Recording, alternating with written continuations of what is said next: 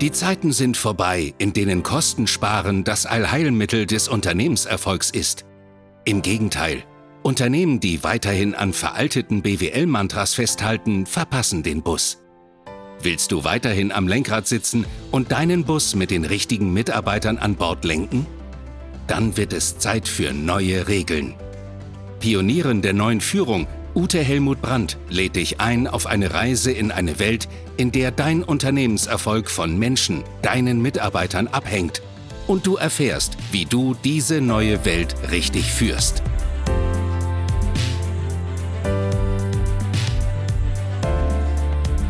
Hallo, schön, dass du wieder eingeschaltet hast. Heute geht es um das Thema, wie funktioniert virtuelle Führung? Und seit der Corona-Lockdowns sind die einen mehr, die anderen weniger, die einen gar nicht, die anderen zu 100 Prozent mit dem Thema virtuelle Führung konfrontiert worden. Ich auch. Und jetzt arbeite ich ja schon seit über anderthalb Jahren zu 95 Prozent virtuell und ich möchte dir gerne meine Erfahrungen und meinen Standpunkt zu diesem Thema mitteilen. Und bevor ich loslege, mach es dir erst noch ein bisschen gemütlicher. Vielleicht fragst du dich, warum sagt die das eigentlich immer? Hm, da steckt auch ein bisschen Eigennutz drin, aber das löse ich in einer späteren Folge auf. Ich habe dir heute zum Thema, wie funktioniert virtuelle Führung, vier Punkte mitgebracht. Der erste ist, brauchst du überhaupt virtuelle Führung? Der zweite ist, welche Art der Zusammenarbeit unterstützt die virtuelle Führung? Der dritte Punkt ist, was sind überhaupt die Grundlagen? Und der vierte Punkt ist, anwendungsbezogene Tipps und Tricks aus meinen anderthalb Jahren Erfahrung mit virtueller Führung für dich dabei. So, starten wir mit dem ersten Punkt. Brauchst du überhaupt virtuelle Führung? Hm, ich sag mal so, also wenn du eine ortsansässige Firma bist, alle Mitarbeiter und Kunden aus der Region kommen, alle deine Mitarbeiter Vollzeit beschäftigt sind und du kein Homeoffice und kein Flexwork ermöglichst, dann brauchst du dich mit dem Thema virtuelle Führung aus meiner Sicht nicht auseinanderzusetzen. Aber jetzt mal ernsthaft. Wo gibt es denn diese Firmen überhaupt noch? Wenn du eine Firma hast, die überregional tätig ist, wenn du eine Firma hast, wo deine Mitarbeiter überregional verteilt sind, vielleicht deutschlandweit, vielleicht darüber hinaus, vielleicht sogar weltweit, und du damit ja, äh, dich auseinandersetzen musst, wie funktioniert virtuelle Führung, ja dann herzlich willkommen, bist du hier genau richtig. Wenn du Teilzeitmitarbeiter hast und es immer schwieriger wird, euch alle mal an einen Tisch zu bekommen, dann ist das Thema auch was für dich. Und wenn du Homeoffice oder Flexwork anbietest, das heißt eine Kombination aus Homeoffice und Bürotätigkeiten, dann ist das Thema auch spannend. Welche Art der Zusammenarbeit unterstützt virtuelle Führung? Für mich unterstützt virtuelle Führung eigenständiges Arbeiten. Das ist aber immer so eine Sache mit diesem eigenständigen Arbeiten. Ja, viele von uns saßen in den Büros, mussten ihren Tag selber strukturieren. Dann setzt man ein bisschen Schlendrian ein. Dafür hast du dann aber äh, in den Nachmittagsstunden umso mehr zu tun. Ähm, und manche haben dann auch nachts gearbeitet. Also eigenständiges Arbeiten ist nicht für alle Menschen gleich einfach umzusetzen. Und die Voraussetzung für Eigenständigkeit ist aus meiner Sicht Selbstdisziplin. Die Voraussetzung für Selbstdisziplin ist Motivation.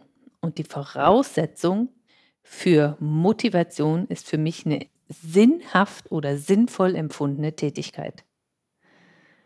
Deswegen ist für mich virtuelle Führung da angebracht, wo du eigenständige Mitarbeiter hast, die ihren Job als zutiefst sinnhaft empfinden. Das heißt aber im Umkehrschluss, wenn du wenig sinnhafte Arbeiten hast und wenn du gar nicht willst, dass deine Mitarbeiter selber denken und selber Ideen einbringen, sprich eigenständig sind, ja dann funktioniert virtuelle Führung überhaupt nicht. Mein Ziel oder meine Art der Führung, die ich auch lehre und trainiere, ist es ja, Menschen zu empowern mit dem Ziel, Menschen mit sich selbst erfolgreicher, schrägstrich zufriedener zu machen. Wenn du das auch möchtest, dann sei froh, dass es diese neue Formen gibt. Dann verstehst du dich aber auch nicht nur als Führungskraft, die ganz klar weiß, wo es lang geht, sondern dann verstehst du dich ja als Mentor, als Coach, als Empowerer. Und ich freue mich, dass sich immer mehr Führungskräfte ja für diesen Weg entscheiden. Und da hast du ja einen ganz anderen Schwerpunkt. Und ich weiß auch, dass meine Hörer diese anderen Schwerpunkte gerne setzen wollen. Wir sind aber alle noch ein Stück in diesen alten Führungsstrukturen verhaftet und müssen uns da erstmal rausmanövrieren, um ja diesen neuen Weg der Führung oder diese neue Art der Führung auch gut umsetzen zu können. Und da gab es doch mal so einen Spruch, wer hat mehr für die Digitalisierung getan? Der CIO oder CEO oder Corona? Ja, ganz klar, Corona. Ne? So, dass da aber neue Arbeitsformen entstehen, die Eigenständigkeit und sinnhaftes Arbeiten forcieren, ja, das hätte ja keiner gedacht, ja. Und überall da, wo das nicht so der Fall ist, oh, da gab es viele, viele Technikprobleme, wenn ich das mal so Revue passieren lasse. Damit sage ich nicht, dass jedes Technikproblem, also wenn die Kamera nicht funktionierte oder der Ton nicht oder ne, ein Flimmern da war oder die Leitung zusammenkrachte, dass das immer nur dann war, wenn die Mitarbeiter nicht wollten. Aber vielleicht was an einer ein oder anderen Stelle so. Denn die Grundlage, und jetzt bin ich ja schon bei Punkt 3, für diese Art der Arbeit ist Vertrauen und nicht Kontrolle. Mir kommen da so zwei Bilder, ja, wenn ich mir Vertrauen und Kontrolle vorstelle. Das eine, da geht es mir um Kontrolle in der Führung. Dann bist du so ein Hundesitter, ja, und hast du deine zwölf Hunde an den Leinen und du bist oben drüber und siehst auch alles, hast alles im Blick und siehst ihm zu, dass die nicht so beißen, sondern schön brav nebeneinander herlaufen. Tja, wer es mag, ne? Und das andere Bild, wo es eher um Vertrauen geht, ja, wer mich kennt, weiß ja, dass ich die Luftballonwelt in der Businesswelt möchte. Und ja, das Bild ist für mich eben, das ist eine Führungskraft, ein Mentor, ein Coach, ein Empowerer. Und der hat ja ganz viele Luftballons um sich herum und er selber hat einen magnetischen Luftballon. Ja, er, er bindet die Leute über magnetische Felder. Ja, er muss sie nicht motivieren, weil er ist ein Magnet. Und die Mitarbeiter, die können auch wachsen, die können in die Höhe fliegen. Und die Führungskraft schaut einfach drauf, welche Höhe tut gut aus Sicht des Mitarbeiters. Und die bleiben auch alle freiwillig. Und das ist für mich so dieses Führungsverständnis, wenn es dir um Eigenständigkeit und um Vertrauen geht und um Personalentwicklung. Dazu braucht es aber zwischen deinen Ohren das Mindset, ich lasse die Kontrolle los und gehe ins Vertrauen. Da tut sich der ein oder andere schwer mit. Ich kenne das aus meinen Coachings.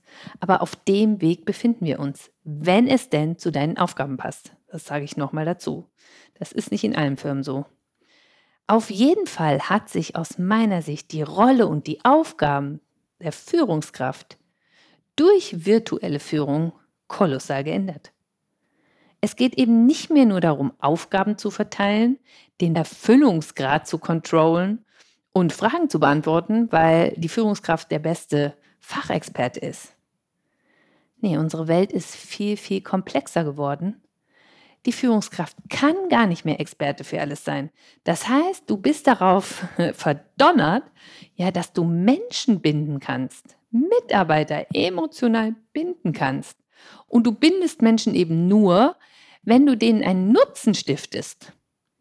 So, und Menschen die sich angenommen fühlen, die sich gesehen fühlen in ihren Talenten und in ihren Fähigkeiten, die eigene Ideen einbringen können, wo sie sich mit anderen vernetzen können, die Spaß an ihrer Arbeit haben, weil sie intrinsisch motiviert sind, ja, die kannst du virtuell wunderbar führen.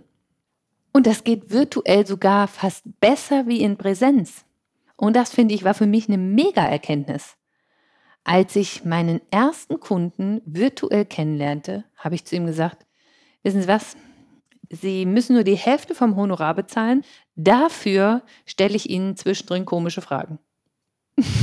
Dann hat er gelacht und gesagt, ja, so komisch können die Fragen ja gar nicht sein. Ne?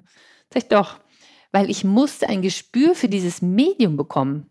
Und ich habe dann immer gefragt, was ist von mir jetzt bei Ihnen angekommen? Energetisch, inhaltlich, atmosphärisch. Ja, und er hat mir das immer brav beantwortet und ich muss sagen, it works. Ja, ich bin sogar ein richtiger Fan davon geworden, weil ich bin 20 Jahre, 20 Jahre durch Deutschland, Österreich und die Schweiz getingelt und ab und zu habe ich Seminare auf Mallorca gemacht, weil es überhaupt keine andere Form gab, wenn ich mit Menschen arbeiten wollte, die eben überregional leben und arbeiten. Ja, und jetzt geht es. Ich kann mich morgens zwei Stunden mit Berlin kurz schalten, dann mache ich noch mal eine Stunde Düsseldorf und den Nachmittag verbringe ich virtuell in München. Ja, großartig.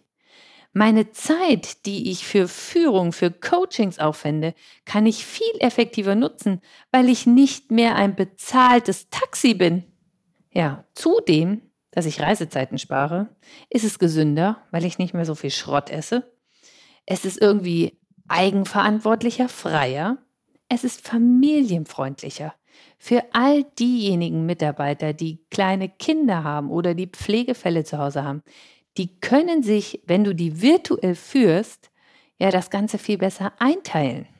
Das Ganze ist umweltschonender, ja, wegen der geringeren Reisezeiten und aus meiner Sicht auch effektiver. Und das war auch noch so ein Aha-Moment für mich. Ja, also wenn wir uns in Präsenz treffen von Face to Face, das ist natürlich auch schön. Ja, keine Frage. Und wir Menschen sind soziale Wesen und brauchen das auch immer mal wieder. Also damit ihr mich nicht falsch versteht. Wenn es aber ums reine Arbeiten geht, dann kann man durch diese virtuelle Führung wirklich effektiver unterwegs sein. So und macht doch eure Mischung draus, damit wir eben nicht nur arbeiten, sondern auch noch leben können. Oder mehr arbeiten können, ganz wie es dir gefällt. Und der Punkt, dass es effektiver ist, ich merke, dass online andere Zeiten gelten. Also man kommt viel schneller auf den Punkt, weil du kannst es gar nicht ertragen, dass du da stundenlang mit ein und der gleichen Person dich austauscht, sondern es wird kürzer, prägnanter, fokussierter. Ja, prima, oder? Ich möchte dir noch ein Bild mitgeben. Das ist mir während all dieser Zeiten dann mal gekommen. Ich weiß nicht, ob du das Kommunikationsmodell von Paul Watzlawick kennst, das Eisbergmodell. Also das Eisbergmodell hat er entwickelt, weil er sagt, worauf kommt es denn an, dass Kommunikation, also auch Führungskommunikation von dir zu deinen Mitarbeitern gelingt. Und er hat zwei Ebenen ausgewiesen. Die eine Ebene ist die Sachebene, also der inhaltliche Text, den ihr austauscht, und das andere ist die Beziehungsebene, also so, wie ihr zueinander steht. Was für ein Bauchgefühl hast du für dein jeweiliges Gegenüber? Und Paul Watzlawick hat herausgefunden, dass 80 bis 90 Prozent die Beziehungsebene entscheidend ist. Ob eure Kommunikation gut funktioniert. Das Ding heißt eben Eisbergmodell, weil beim Eisberg schauen ja 10 bis 20 Prozent oberhalb der Meeresoberfläche raus und 80 bis 90 Prozent sind unterhalb der Meeresoberfläche. Also nicht sichtbar, aber dennoch präsent. Und mir kommt vor, dass durch die ja, virtuellen Besprechungsformen sich der Meeresspiegel senkt. Und das, was sonst eben unter der Meeresoberfläche war, also nicht spürbar, nicht sichtbar, wird jetzt durch diese neuen Medien ein Stück mehr sichtbarer. Also was ich alles gesehen habe, ja, wie Menschen leben, in welchen Familienkonstellationen, was da los ist. Uiuiui. Und soll ich dir was sagen? Das hat es menschlicher gemacht. Und ich freue mich, wenn die Businesswelt eben auch ein Stück menschlicher wird. So, zum Abschluss habe ich jetzt noch ein paar anwendungsbezogene Tipps und Tricks für dich dabei. Also wie gesagt, ich mache seit anderthalb Jahren nichts anderes wie online zu führen, online zu coachen, online zu empowern. Und meine Erfahrung ist die, dass Einzelgespräche, also die One-to-Ones, am allerbesten funktionieren. Das heißt, wenn du deine Mitarbeiter empowern willst, hin zu noch mehr Eigenständigkeit, hin zu mehr Verantwortungsübernahme, hin zu mehr Selbstdisziplin, hin zu mehr Verbindlichkeit und, und, und, und, und. Und sie sind eben nicht gerade ja, äh, eine Minute fußläufig entfernt. Dann nutze doch diese Medien. Wenn du Teambesprechungen machst, dann empfehle ich, dass du die Anzahl der Teilnehmenden auf maximal zwölf begrenzt. Weil ich merke einfach, ja, mehr wie zwölf, dann, puh, dann wird es unrund. Ja, es gibt ja auch so eine goldene Regel, dass du eine Führungsspanne nicht größer wie zwölf machen sollst. Und wenn sie größer ist, dann musst du eben noch eine Hierarchieebene einziehen oder eine andere Gruppe bilden. Und ja, da ist was dran. Also bis zwölf Personen sind virtuelle Teambesprechungen gut durchführbar, wenn du willst, dass sich diese zwölf Personen alle beteiligen. Ja, wenn du natürlich nur eine Frontalbeschallung machst, äh, dann kannst du ja beliebig viele Menschen da zuhören lassen. Aber wenn du willst, dass ihr miteinander redet, beschränke es auf zwölf. Bedingungen. Ja, also ich habe schmerzlich erfahren, dass man erklären muss, dass es sinnvoll ist, die Kamera einzuschalten. Also ich hatte mein allererstes Seminar online, das war ein Workshop, mit zehn Teilnehmern. Ich habe am Wochenende vorher meinen EDV-Menschen noch völlig jaloux gemacht.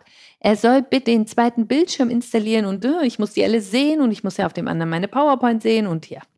So, dann brauchte ich noch Scheinwerfer und hasse nicht gesehen. Ja, das hat er alles installiert. Und dann schalten die sich auf und von zehn Leuten haben nur zwei die Kamera an. Ich war völlig entsetzt, weil ich mir gedacht habe, wie, wie soll ich denn mit denen arbeiten? Also ich kannte die nicht. Das heißt, wir hatten unterhalb der Meeresoberfläche null Beziehungsebene. So, und jetzt war es meine Aufgabe, auditiv, ausschließlich auditiv wohlgemerkt, die Namen zuzuordnen zu fühlen, wer wie tickt. Und ich bin empathisch schon echt gut. Aber da habe ich ja meine Grenzen gestoßen. Ja, und äh, du kannst die Menschen so überhaupt nicht vollumfänglich erfassen. Und dann, also da startete so eine Reihe und dann habe ich eben nach dem ersten Meeting gesagt, nach dem ersten Workshop, ich wünsche mir, dass ihr das nächste Mal die Kamera einschaltet. Ich kann das heute ja nicht von euch verlangen, weil ich verstanden habe, es ist unternehmenskulturell bei euch normal, dass ihr die ausschaltet. Aber ich brauche das, weil ich mit euch arbeiten will. Ja, ich, wie, wie soll ich denn Verhalten verändern, wenn ich dich überhaupt nicht sehe? Äh, da da kriege ich ja gar nichts von dir mit. Und ich habe dann danach den Organisator angerufen und habe gesagt, also ich hätte da wirklich eine dringende Bitte, dass in den kommenden Veranstaltungen die Kameras bitte eingeschaltet werden sollen. Dann sagte der, ja, das ist aber vom Betriebsrat äh, so festgelegt worden, dass die Mitarbeiter das nur freiwillig tun können. Und dann bin ich ausgerastet, habe ich gesagt, ja, aber wenn ich ein Präsenzseminar mache, dann stellen Sie mir schon Stühle in den Raum. Ja, ja. Sag ich, ja, für mich ist Online-Arbeiten, ohne dass ich die Menschen sehe, ein Ding der Unmöglichkeit weil ich brauche die Augen. Ich muss fühlen, was da los ist. Ja, und nach dem ersten Workshop wollten die Teilnehmer sich dann auch zeigen. Sie haben sich nur entschuldigt, dass viele, nennen wir es mal, ungeföhnt vor der Kamera saßen. Und dann habe ich gesagt, gut, dann macht euch das nächste Mal die Haare schön und dann freue ich mich, wenn ihr die Kameras einschaltet. So, ein weiterer Vorteil ist ja, dass du Besprechungen aufzeichnen kannst oder auch Einzelcoaching-Gespräche. Und wenn sich der Mitarbeiter das nochmal anhören will, weil ihr da wichtige Meilensteine besprochen habt, dann hast du die Möglichkeit. Oder wenn eben ein Mitarbeiter, der in Teilzeit ist, an dem Termin nicht teilnehmen konnte, dann kann er sich danach eure Teambesprechung anhören.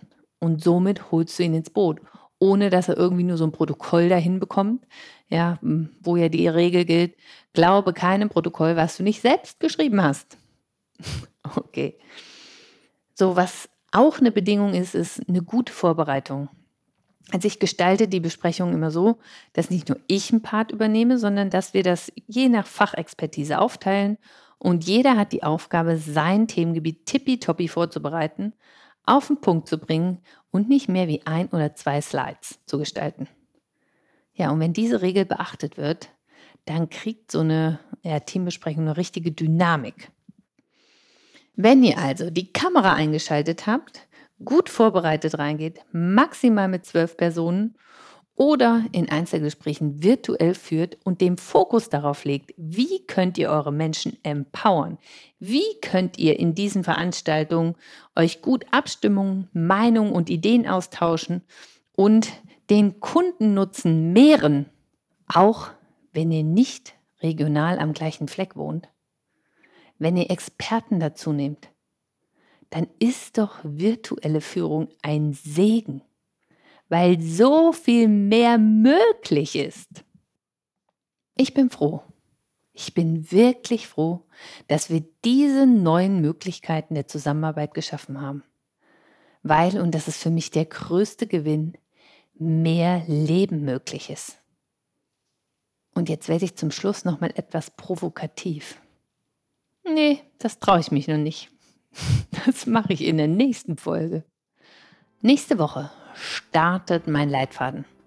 Hier nehme ich dich an die Hand und zeige dir Schritt für Schritt, wie du über virtuelle Führung zu mehr eigener Zufriedenheit und zu mehr Zufriedenheit deiner Mitarbeiter kommst.